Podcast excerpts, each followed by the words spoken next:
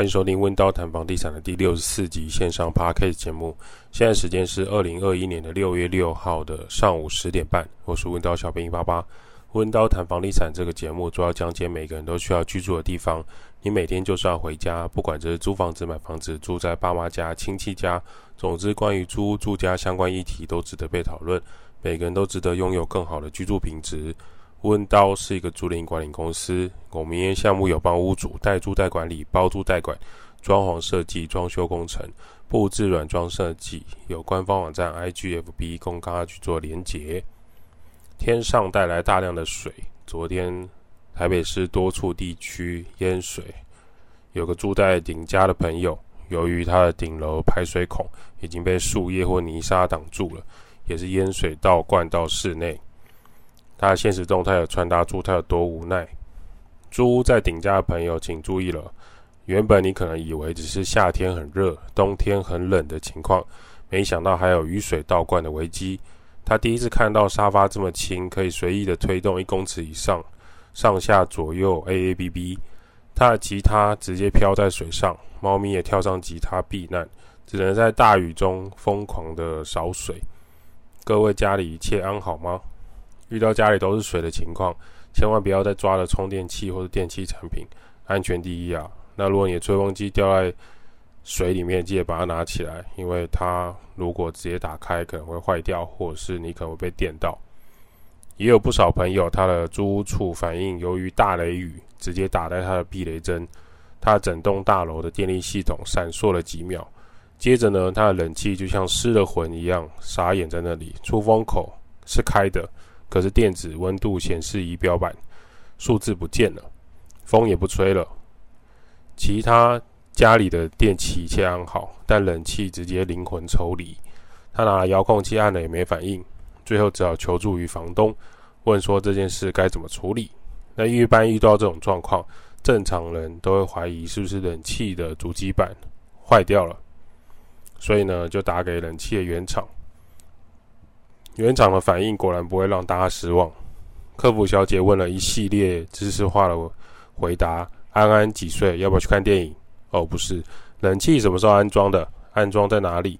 什么时候发生什么问题？OK，帮你转接，请稍后。听了一段古典音乐之后，工程部你好，请问冷气什么时候安装？遇到什么问题？安装在哪个地点？哦，这个部分可能要问电路部门，我帮你转接。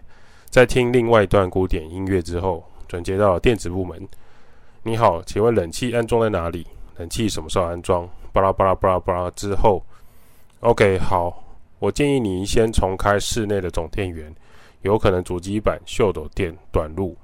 如果重开机冷气之后还是不行，再麻烦你拨电话进来我们公司哦。就想要挂电话了，房东就很紧张，跟他说：等等。你们电话这么难打，同一个问题我回答了四五次才找到你。如果我今天重开普雷卡总电源，冷气还是没有弄好，我该怎么处理？厂商人员就说：“哦，那可能要上我们官网有一个维修检测区，要先注册会员才可以填写，帮我们写一下表格。如果夏季的热门时间，最快冷气维修要下周或下下周，甚至有可能要七月哦。现在疫情期间。”相信各位，如果你喜欢看电视广告，喜欢那些美好的影片 CF，而买原厂家电的人，都会遇到类似的情况。电话转接再转接，问题问完再问，问完再问，问完再问。如果觉得烦，你可以关掉、挂掉官方的客服电话哦，官方也很轻松的帮你处理。什么情况最快被处理？就是你跟他说你要买新的。冷气整组换掉，基本上就不用等到七月，很快就会有外包的经销商跟你联系来安装新的冷气。但如果今天是维修呢？那很抱歉，你就要稍等，再稍等，再稍等。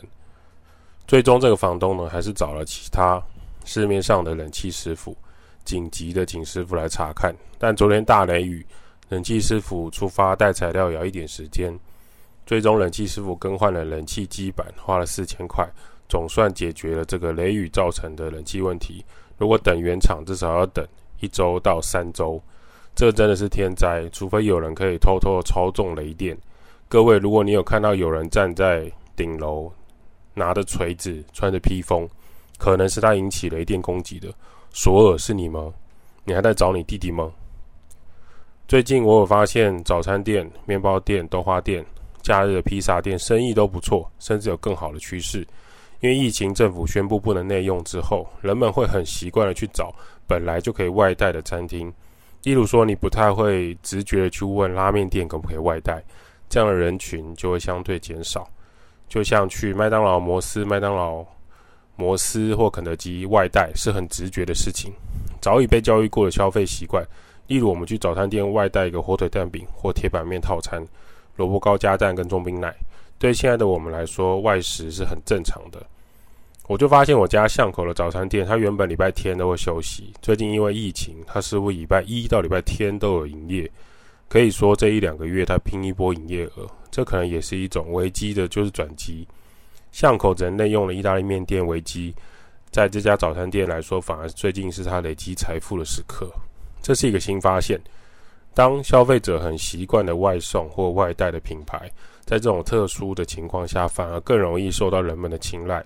可能它过去的卫生，或是味道，或者是包装上就是很完整，或是说速度或食物的温热感，这会都会成为一个品牌可以被外带的好感度标准。A 品牌的外带外送行之有年，遇到这种特殊人为的事件天灾的时候，你不知道去哪里外带，或是不知道吃什么，不自觉的就是会去找这个 A 品牌来外送或是外带。台湾现在到处都在吵疫苗防疫、疫情破口、确诊、疫情状况。我们今天想要来聊一下不一样的房地产文化，就是日本房屋的租屋习惯。跟台湾的房屋租屋习惯有哪一些具体不同呢？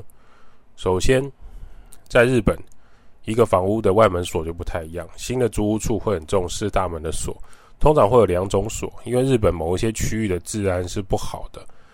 除了房东或大楼告示会用日文或英文来并茂提醒你要记得关门，或者是注意不要被闯空门。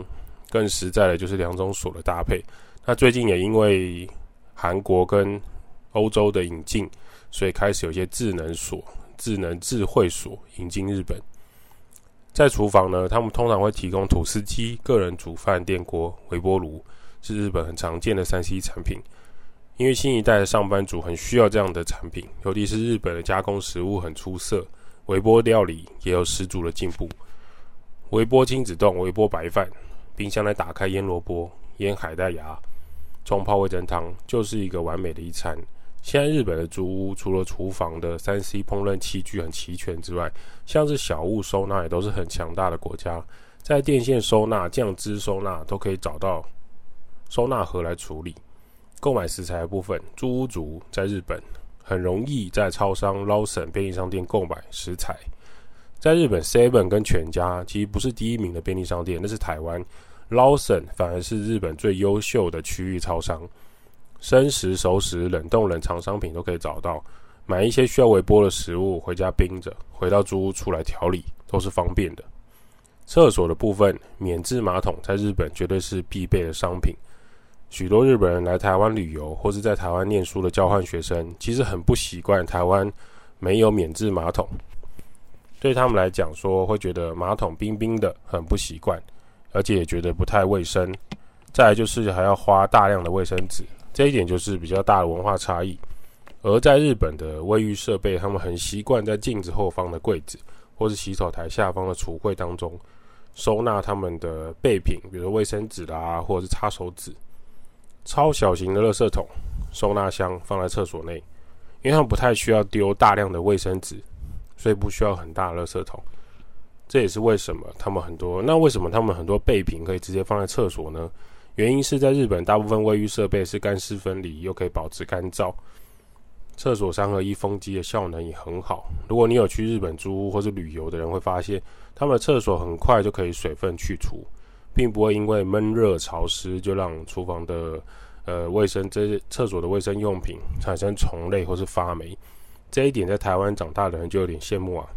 台湾要是你毛巾挂在厕所，牙刷放在厕所。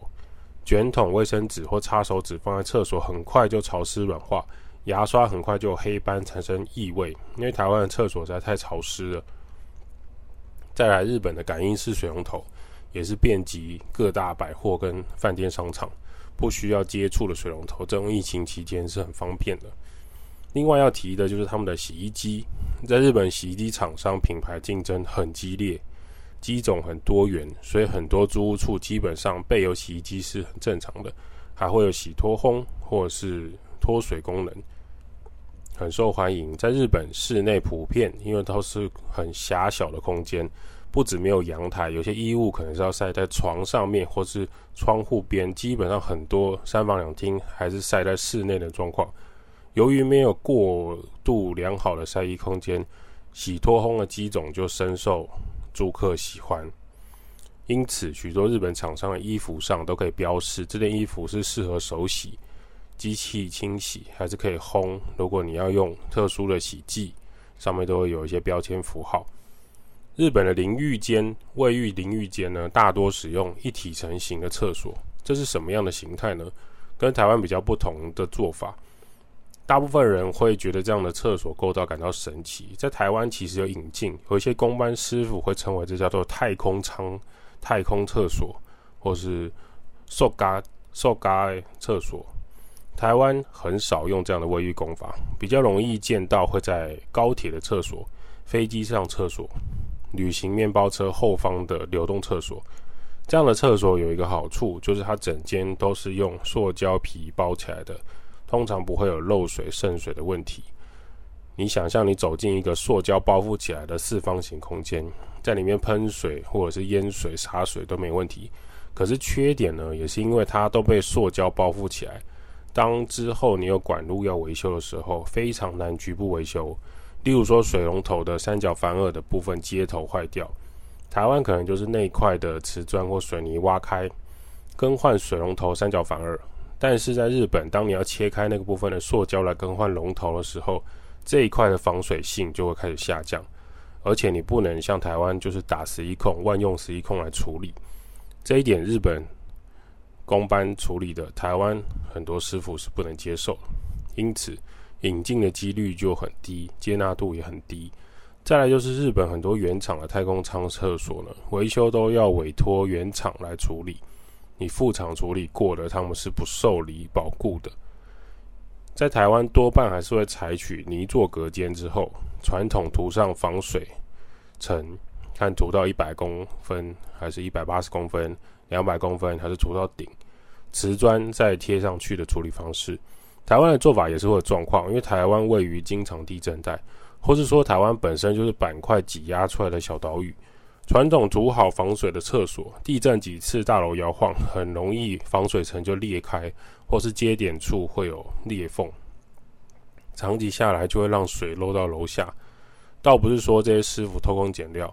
而是面临我们大自然的左摇右晃、上下震动，防水层真的没有办法撑太多年。有没有一劳永逸的方法？目前老实说没有，除非你住在一楼，水漏下去就变成地下水，多半屋主都不知道他的厕所有漏水，或是这个城市也没有人在意。日本厕所呢，普遍没有壁癌或是洗澡水漏到楼下的纠纷，据说是日本的建筑跟维修法规很严谨。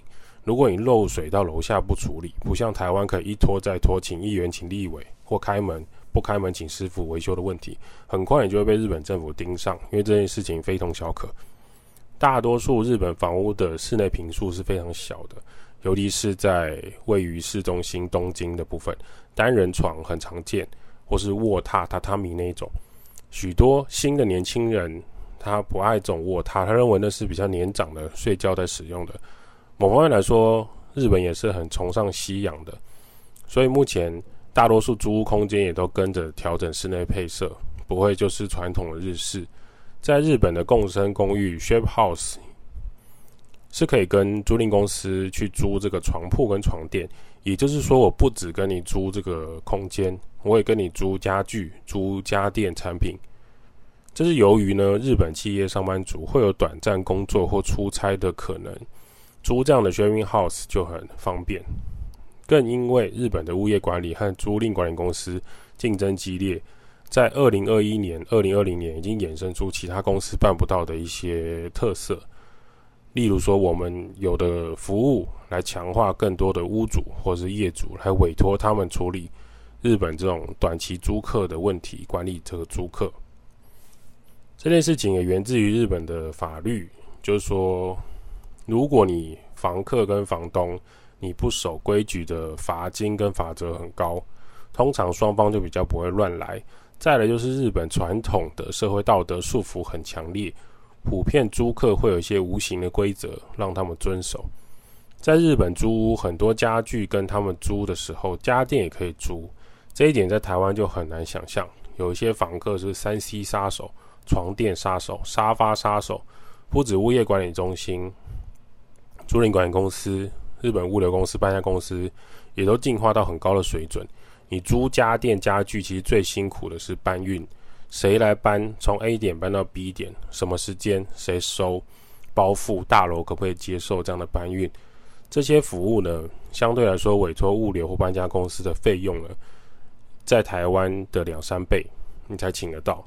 服务等级也不是台湾那种小发财东西往上丢的那种搬运方式，一分钱一分货，他们会帮你彻底包覆好，电梯走道都用气泡布把它包起来。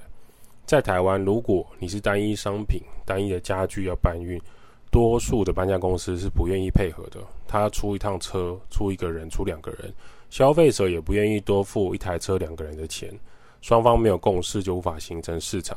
所谓的价格呢，是由市场买卖双方来决决定的。那来聊一下日本的冷气。通常日本的冷气会具备暖气功能，在他们租屋处冷起来是会出事的。啊，被凶管啊，出事了，啥不？像韩国跟日本，他们特别重视这个部分。全民很期待的功能，当然就是暖气。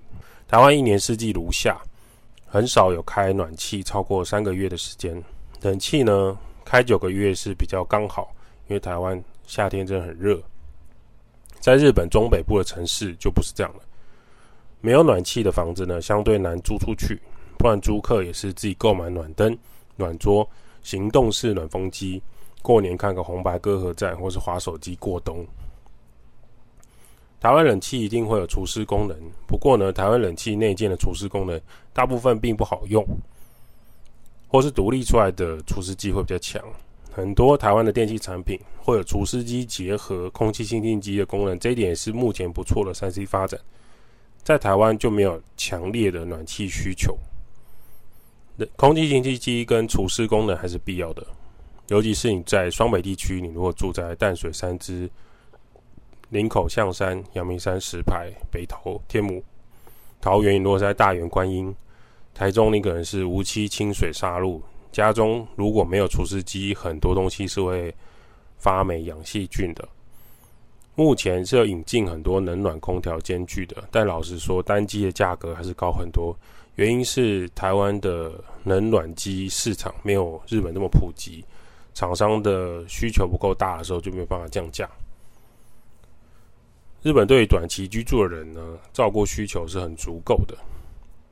在日本居住久了，你就要很习惯这种很小很小的房间。怎么说呢？日本的小房间跟香港的瓜居啊、欧洲的背包客居住还是不太一样，是一种会让人很在意人类最低需求，或是活在无印良品风格的感觉，一种独有日本文化的住宿体验，还有人民适应形态的成果。假设你今天在同一个租赁公司品牌之下。比如说，这个品牌它有在日本全区域有四百到五百间的房子。当你今天要搬到其他区域工作的时候，你是可以跟这个租赁管理公司做免费搬家，他们搬家不用钱。就是说，假设你在原本在宜兰工作，你工作被调到台中，那你当初住的是这个租赁管理公司的物件，他可以免费帮你从宜兰搬到台中他们的物件。那你还可以再重新选择你要。单房式上下铺还是半个人式的，给租客选择。或许你短期工作或长期工作，就会改变你租屋形态。讲到这边，一定很多人好奇，那在日本这种单人房、单房型的东京共生公寓 （share house），它的价格多少？假设说你的床铺、你的床垫、床底、室内的冰箱、晒衣服、桌椅都是算在这个租赁费用来看的话，一个月大概一万七到两万五的台币价格。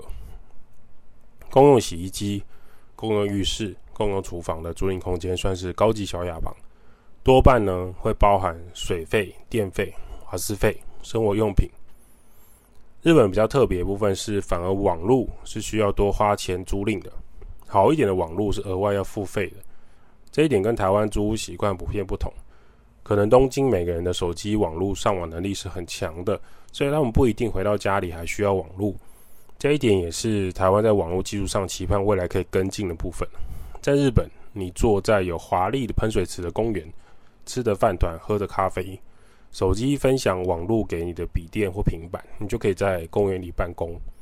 台湾你也可以坐在公园，可是你就会发现你的手机网络跑很慢，然后大苍蝇一直来碰你的脚、碰你的手、碰你的头发。此时网络又跑很慢，光是四 G 分享不太够力，多半你还是需要另外购买行动网卡。日本网络的好，相对呢，他们网络费也是比台湾高很多，分很多区间等级，这一点值得大家去做研究。如果你未来是在日本工作念书的，最好做一下功课。接着呢，我们来讨论日本的住家，它的隔音效果呢，其实很普通。按照日本人的压抑性格，到半夜或是夜间住宅时，必须小小声的做事情。不只有台湾有压抑不住的吵闹房客，日日本也是会有。那台湾的方式是一直提升隔音效果，你很难调整住在里面的人的行为，这就是一种文化差异。我们是要解决问题，还是要隔绝问题呢？在日本，当你被公告太吵，或是你这一户不卫生。这户人家没有处理好垃圾袋去丢，是一件很丢脸的大事情。他们会尽量避免这样的问题。当你被公告，被整个社区或整栋大楼的婆婆妈妈指点，光是这样的压力就足以让那一户想要搬家。这是一种难以形容的租屋压力，也是日本独有，比台湾更严重的就是那种邻居压力这样子。最后要强调，日本很大，东京的种种。不代表各区域的每一间公司都可以做到这个程度，也不是每个物业管理或房屋配置服务都是这样。只是稍微提一下台日的租屋需求平衡报道。除了租屋族生活之外，日本租屋上班族上午餐他们吃什么呢？从家中带便当的我们先不讨论，单身或的社会人士上班族，他们的外食就有许多选择。除了主管会请客之外，他们外食族会吃什么呢？部分餐馆在晚间或深夜可能是高级酒馆，或是一星到二星的意大利面菜色。这种餐厅，他们中午一样会推出商业午餐，意大利面前菜做分离，或是他们门口会有手写粉笔公告来特价餐点。晚餐一餐可能三四千台币，商业午餐呢，可能就是四百到五百块台币，听起来还是有点费用。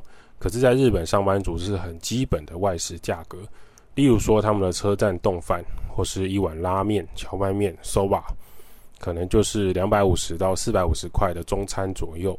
所以，这种商业午餐的竞争优惠，也是他们上班族的口袋名单。日本大企业文化跟中小企业上班族吃饭就不太一样，很多日本大企业是有自己的员工餐厅，他们的食堂。那小企业或小型工作室就没有办法比照办理，所以你们的外食是很常见的。当你省钱的时候呢，就吃便利商店或买个饭团、面包、泡面，自己带便当也是很常见的伙食。在日本的蔬菜水果是很贵的，所以他们不见得每一餐都要求要有野菜或蔬菜。中餐午休时间，日本普遍是一个小时，不会花太多时间，快速、好吃、价格正常，就会深受上班族的喜爱跟推广。尤其是租屋族，平常下班可能也不太煮东西，所以他们中午时间可能，你只要这家店它是快速的、价格正常的，就会被上班族推广。你可能会上当地的美食杂志、推特的分享，就会让更多人知道这家店的行销。台湾午餐呢，经常是便当、小吃、面类简单的餐，各自吃完就继续下午工作挑战。上班就是为了等下班，反而觉得中餐很短暂。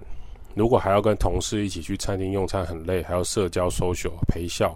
台湾上班族普遍也需要午休时间，这一点跟日本上班就有点不太一样。虽然日本会有节能时间，但是他们还是很在意这个中午的吃饭时间。他们不见得说一定要呃待在一个定点这样子。最近太多疫情跟吵架的新闻，我们暂时跳脱这样的新闻题材，从日本跟台湾的租屋环境去做分享。对我们来讲，这也是温刀感谢日本的一种方式。我们之后会吃爆拉面、吃爆寿司，去日本大玩特玩，这才是对日本经济最大的尊重。温刀照顾房客就像我的家，代租代管、包租代管、装修工程、布置设计。怕 case 分享租屋投资房地产。今天的温刀谈房地产先到这儿，如果有什么想法，欢迎五星吹捧起来，我们就回答你的留言。温刀小编会在下一期跟大家分享房地产更多资讯喽。